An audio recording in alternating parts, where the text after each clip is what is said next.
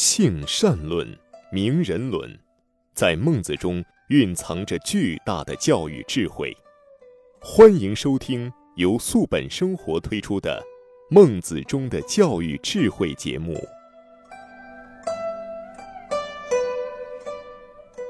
听众朋友，大家好，欢迎您收听中华文化大讲堂之《孟子中的教育智慧》，我是主持人雅青。在这次节目时间里呢，让我们继续有请主讲嘉宾王自超老师带领我们学习孟子。王老师你好，欢迎您。雅青老师好，听众朋友好。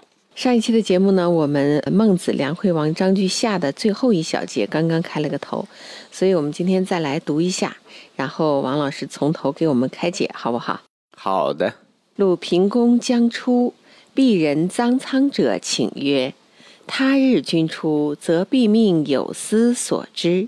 今剩余以驾矣，有司未之所之，敢请。”公曰：“将见孟子。”曰：“何哉？君所为亲身以先于匹夫者，以为贤乎？”礼义由贤者出，而孟子之后丧于前丧，君无见焉。公曰：“诺。”乐正子入见曰：“君奚为不见孟轲也？”曰：“或告寡人曰：孟子之后丧于前丧，是以不往见也。”曰：“何哉？君所谓愚者，前以事。”后以大夫，前以三鼎，而后以五鼎于。曰：否，为棺椁衣亲之美也。曰：非所谓愚也，贫富不同也。乐正子见孟子曰：客告于君，君未来见也。鄙人有脏仓者举君，君是以不果来也。曰：行，或使之。止或拟之，行止非人所能也。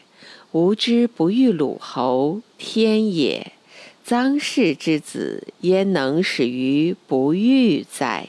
好，我们说周国和鲁国两国呢，这个关系非常特殊，因为周国呢，它属于鲁国的附庸国。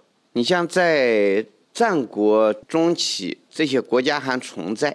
你像周国、鲁国、滕国，但是也是岌岌可危，因为战国呢只有七个非常强大的国家，我们说秦、楚、齐、燕、赵、魏、韩，而鲁国和周国最后战国七雄是吧？对，后来都被吞并了，因为周国呢是孟子的父母之国，就是他老家就在周国，鲁国呢又是周国的宗主国。所以孟子他也经常待在鲁国。鲁平公继位的时候，孟子已经七十多岁了，在魏国、齐国等国游说魏国，他就回了老家，回了故乡。鲁平公呢，政绩平平，在这个历史上他也没什么影响，所以对孟子的这样子的思想家呢，鲁平公也没有什么真正热情。但是呢，孟子他毕竟是个名声在外的大思想家。所以，作为一个君主去见见孟子这样的名士，也还能够有一个礼贤下士的好名声。就在鲁平公准备出门的时候，鲁平公跟前有个宠臣叫张昌，他发现了问题，就上前问这个平公说：“您平常哈出门总是要把去的方向告诉我们，可今天车子都准备好了，我们都还不知道您要去哪儿，我们总得给您准备准备。”我能不能打听一下你要去哪儿呢？因为这个张昌呢，他属于国君的跟前的伺候者，所以呢，不是国君的这个对他，他他很得宠，就是什么话他都敢说，所以呢，他在君主面前比较随便。这个平公呢也不在意，一般哈，这个国君要去哪儿，要问了，你跟着走就行了，他会有有这样子的一种说法。这平公呢。也就非常随意的就说了一下，说我要去见孟子。这张昌一听呢，马上就摇头，哎呀，就对平公说说这怎么回事呢？您您自降身份拜访这个普通老百姓，你认为孟子是个贤人吗？呃，我不这么认为。按理说，贤人都要懂礼仪的，可是孟子呢，给他母亲办这个丧事的时候，在礼仪方面大大的超过了他父亲的丧礼。这种不知礼仪的人，您还是不要去见他为好。这鲁平公本来他也没有这种强烈的欲望，说要见见孟子。他总是反正见见也好，不见也也就无所谓。既然张苍说是孟子没什么了不起，他也就算是。停了下来，那就不见了。今天还有别的事儿做。这个时候呢，孟子的弟子叫乐正客，他就前来见平公。乐正科呢是鲁国大臣，平公去见孟子是乐正科的这个建议。乐正科呢就问平公说：“为什么改变主意了？”平公很委婉地告诉乐正科，说是有人提了反对意见。这乐正科马上就问平公：“您说的乐礼是指什么？就是超越了礼仪，就是这个礼仪不符合规范，叫乐礼。是说丧礼好像对后者超过了前者。丧礼一般来说是对于父亲的礼仪要重于母亲，有这样一一种说法，说是指孟子办父亲的丧礼用的是事礼。”而办母亲的丧礼用的是大夫之礼吗？还是指给他父亲办丧礼的时候摆了三个鼎，就是在这个设计贡品的时候，他会摆一些鼎，这个鼎就是一种礼器，摆了三个鼎。给他母亲摆了五个鼎吗？就是按照规定，士礼用三鼎，大夫礼用五鼎。孟子的父亲去世的时候呢，孟子还是一个普通百姓，他还是一个士。士呢，就是普通人都可以做，你只要是追求做一个士就可以。等到孟子的母亲去世的时候，孟子已经是大夫的级别了，所以呢，在孟子父亲去世，孟子就用士的方式去葬他的父亲；到孟子母亲去世以后，孟子用大夫之礼去祭祀自己的母亲。说是这个乐正科问的两件事，实际上就是一回事。就是说，事礼、大夫礼、三鼎、五鼎是一回事。乐正科如此反问这个平公呢，就是说明这些做法并不是说不合礼仪，它非常合礼仪啊。平公就要对这件事情再进行一个为什么忽然说去又不去了，出尔反尔的。平公就他得要解释一下，对，说乐礼乐礼，我对我说的乐礼不是指这个，是指对他母亲的这个棺材和妆奁。太奢侈了，但是呢，岳正科还是不同意这个平公的说法，就说明这个平公这个人平常就是随随便便的。你看下边的人和他就据理力争，就指出孟子办母亲的丧礼之所以超过父亲，是因为前后贫富不同，也就是说给父亲办丧事的时候生活比较拮据，给母亲办的时候手头比较宽裕，这和礼仪没有关系。乐正克呢，他联系到鲁平公，最后呢，这件事儿本来就是让鲁平公能够去见见孟子，因为你让孟子去见鲁平公，孟子可能不会去见。孟子他这个身份，他这个师者的身份，礼闻来学，不闻往教。本来鲁平公是答应见孟子的，现在又不见了，所以呢，他就得对孟子有个交代，说是你看我本来和他说好，说好。他愿意来见，没想到有个像叫张昌的人，他说了一些坏话，所以平公就不来了，是很抱歉。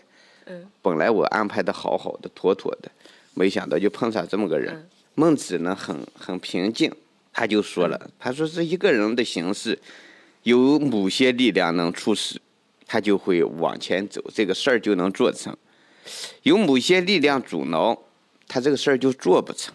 这个能做成也好，做不成也好，他不完全是由个人能够决定的。我这次和鲁侯不能相见，这是天意。孟子呢用了一个天意，或者说时势还不到。一个张氏之子，一个小孩子，他怎么能够阻止我去行使我的大道之欲和不知欲呢？就是我们有的时候。在某一件事情上没有做成，有很多人呢就会他去讲客观的理由，哎呦，说是如果不碰上这个张氏之子张昌的话，鲁平公就会来见他。实际上呢，我们往深里讲，鲁平公他就是个随便人，他就没有强烈的想见孟子的愿望，见了也白见。所以就是我们呃，不要把他放到一个很高的位置上。我们在前边梁惠王时期，呃，我们也讲过这么一个故事。就是公叔痤是梁惠王当年的宰相。公叔痤快要去世之前，梁惠王去看公叔痤去，说：“您老人家要是过世以后，这我的国政该交给谁呢？因为毕竟是宰相。”这个公叔痤说：“我府上有个中庶子，叫未央，您可以把国政交给他。”说：“这未央多大了？”说：“未央二十多岁。”哦。说我知道了，这梁惠王就感觉到这个公叔痤是不是老糊涂了呢？我这么大一个国家交给个年轻人，这能行吗？这公叔痤一看梁惠王，因为当宰相当了很多年，就知道君主是不同意他的建议。说既然你要是不想用未央，你就把他给我杀了。说为什么要杀了？说你不杀他，他就会到别的国家去。当邻国，比如说秦国、楚国、齐国，不管哪个国家，要是一旦用了未央，对于魏国来说就是巨大的灾难。然后呢，魏惠王说：“这个倒好办，派个人杀了就算了，一个人杀个把人，这常有的事儿。”这个魏惠王走了以后，公叔痤呢就把未央叫过来，哎呦，说这样，刚才呢，我想把整个国家的国家大事都交到你的手里头，我也和。国君进行了举荐，但是看样子人家不准备用你。后来我说，既然不准备用，就把他杀掉，因为这种大人才不能够流落到别的国家。我呢，我是先公后实，我很欣赏你的才华。你看话也说完了，我现在我告诉你，你赶紧跑。你要能跑了呢，那就是你的福气；要跑不了，那你也别怨我。魏阳听了以后呢？非常的平静啊！这种能够走入历史的大人物，往往有旁人不可理解的一种沉静。魏阳说：“我感觉特别有定力啊。”对，很有定力。这些人都特别有定力。他说是国君不会杀我。公叔说是为什么？他说你让他用我，他没听；你让他杀我，他也不会听。果然，这个魏惠王回去以后就和跟前人说：“哎呦，这个公叔痤就是老糊涂了。”一会儿让我用这个年轻人，一会儿又让我杀掉，我怎么能听他这个话呢？这个后来呢，这魏阳跑到了秦国，然后呢辅佐秦孝公变法，最后呢让这个秦国称霸天下。秦国呢也给他封了一块地，叫商，在商这个地方给了魏阳，所以后来这个魏阳呢也叫商鞅，历史上赫赫有名的商鞅变法。就这样发生，所以呢，就是我为什么反复讲商鞅和孟子和鲁平公这儿这个故事？对对，就是这个鲁平公，你即使没有这个张昌之子，孟子和鲁平公的这次这次谈话也没什么效果，因为鲁平公他就不是那种准备成事儿的人，他不准备听人话，所以他才会跟前一个进城，给他一说，哎。瞅个理由就把这个事就给什么了？前边可能就是给岳正客个面子，岳正客说要见，那就见一见吧。呃，张昌说别见了，那就不见了，因为这件事儿对于鲁平公来说，他不是一个什么大事儿。所以岳正客回来和孟子说的时候，孟子也很平静，就说对这样的人，孟子见的国君多了。你像梁惠王、齐宣王，这都是在战国时期。叱咤风云的超级君主，一个鲁平公根本不在孟子的眼里边所以呢，孟子他有他的，呃，就是他他自己也能够感知到，在这个战国时代，大家伙都准备变法图强，都以打仗为自己的第一目标。儒家这种讲道德的学派，讲政治的学派，可能还不是。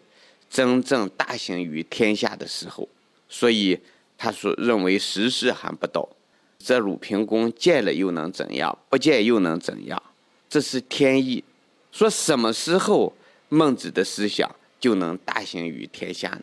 实际上到了汉代以后，儒家呢大行于天下。这个当中呢，它有它的一个原因，就是在战国时候法家是最厉害的，因为法家效果来得太快了，就和我们教育孩子拿棍棒效果特别快。你你给我顶嘴，我过去就是一棒子，对吧？这孩子马上就不敢顶嘴了。但是这种方法呢，它不可持久。等一会儿他又给你吃炸了，你再给他一棒子。教育呢，他就来得慢一点，他得慢慢的从他内在升起那种道德理性之心，慢慢的让它出现效果。所以儒家的这个效果呢，对整个国家治理方面太慢。最后就是法家统一了整个天下，秦始皇统一六国，那是在李斯的辅佐下。李斯就是一个著名的法家，他和韩非子是同学。但是呢，法家统一天下以后，仅仅过了十四年，这天下就就给没有了。后来汉高祖做了天下以后，他们就在反思，说为什么法家思想就不行呢？看来法家思想打天下可以。治理天下就不行，那么就得找一个行的思想来治理天下。当时呢，大家伙就商量用黄老之道，用道家思想来治理天下。为什么要用道家思想治理天下？因为当时天下这个财富太过于稀缺，整个打了很多年仗，就是该有的东西都打烂了。呃，天子出门呃，想找六匹一个毛色的马就找不着，宰相们出门连马也没得坐，就坐牛车。所有的这些官员们住的都是茅草棚，因为这个生产力遭到了极大的破坏。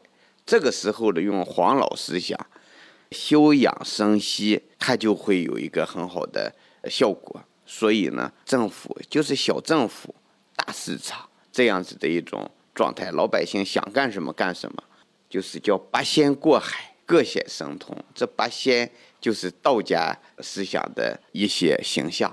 等到有五六十年的休养生息之后，社会财富得到了极大的发展。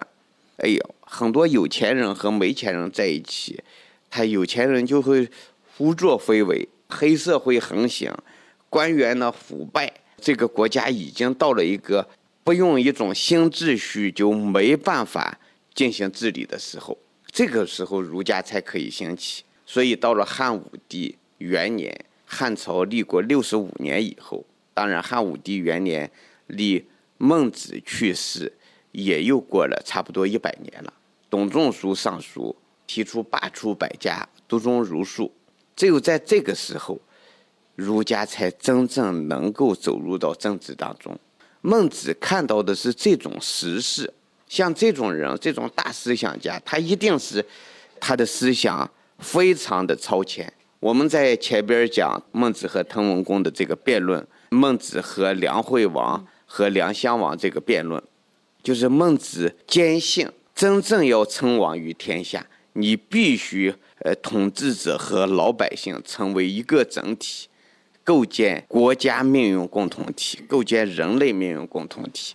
他这种让统治者和老百姓完全成为一体，打仗的时候，老百姓和部队成为一体，所谓的人民战争，这种理想，后来呢，到了共产党建立以后，毛泽东他把孟子思想发挥到了一个极致。孟子这种思想，他超前到什么程度？